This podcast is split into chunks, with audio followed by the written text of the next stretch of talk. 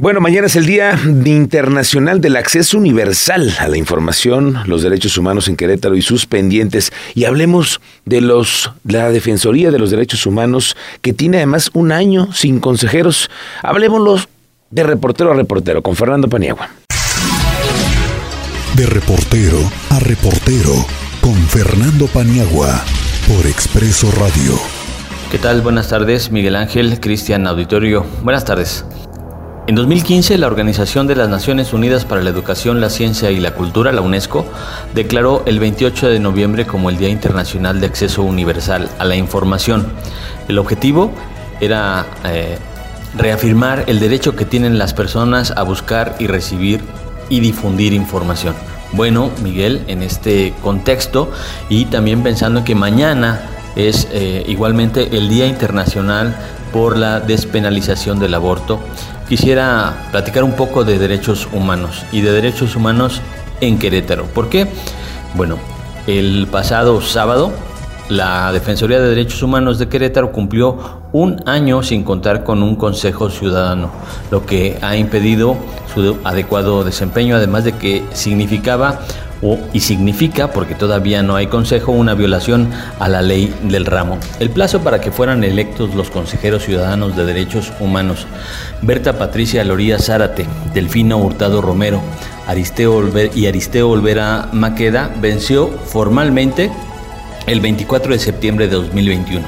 Desde entonces, Miguel, ninguna autoridad hizo nada para subsanar este fallo. El Consejo, Miguel Auditorio, tiene como prioridades función, como principal función, aprobar los reglamentos, conocer el informe detallado y pormenorizado de las resoluciones de la Defensoría de, los Derechos Humanos y analizar y supervisar el ejercicio presupuestal, además de las actividades de la Defensoría.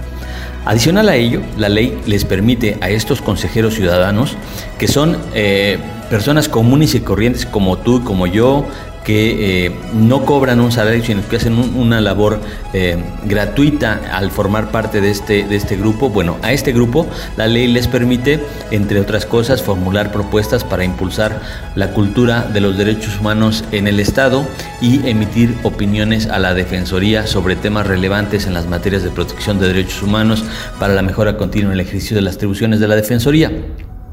Todo esto, Miguel, se ha dejado de hacer en el último año simple y sencillamente por la, porque la anterior ombudsperson, Roxana de Jesús eh, Castellanos Ábalos, no se le ocurrió pedirle al antiguo consejo plantear las propuestas para sustituirlos.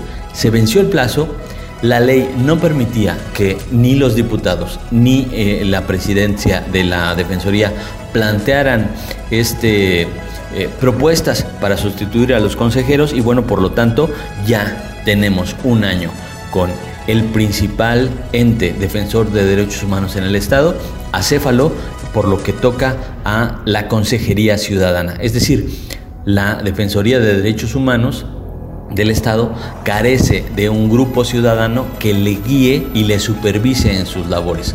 Este error se subsanó recientemente, hace un par de semanas, quizás un mes, cuando el, eh, eh, el Congreso del Estado aprobó una reforma a la ley estatal de derechos humanos en donde le otorga la facultad al presidente de la Defensoría de los Derechos Humanos de presentar propuestas de consejeros al Congreso y el Congreso entonces a partir de esa propuesta elige o elegirá a los eh, integrantes de este Consejo. Estamos esperando entonces, Miguel Auditorio, que en breve el eh, presidente de la Comisión de Derechos Humanos, Javier Rascado Pérez, presente al Congreso del Estado una ah, serie de propuestas que eh, deben incluir por lo menos a siete u ocho ciudadanos queretanos para que de entre ellos, podrían ser más desde luego, para que entre ellos se eh, elija, los diputados elijan a un grupo de seis personas para formar parte de este Consejo Ciudadano. Y entonces sí,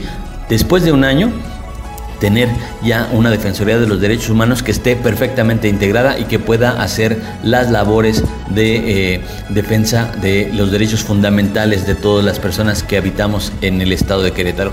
De ahí la importancia, Miguel, de que eh, el día de mañana celebremos, como ya comentaba en un inicio, el Día Internacional de... Eh, los derechos, de, perdón, del Día Internacional del Acceso Universal a la Información. Eh, vamos a esperar qué es lo que sucede con, el, con la Defensoría de Derechos Humanos y vamos a ver si pronto o no presentan esta serie de propuestas. Esta es mi colaboración esta tarde, Miguel Ángel. Muchas gracias. Buenas tardes. Saludos a todos y que tengan un excelente martes. Muy bien, Fernando Paniagua, escuchamos tu comentario el próximo martes aquí en Así Sucede Expreso. Hacemos la última pausa comercial y regresamos con el resumen final.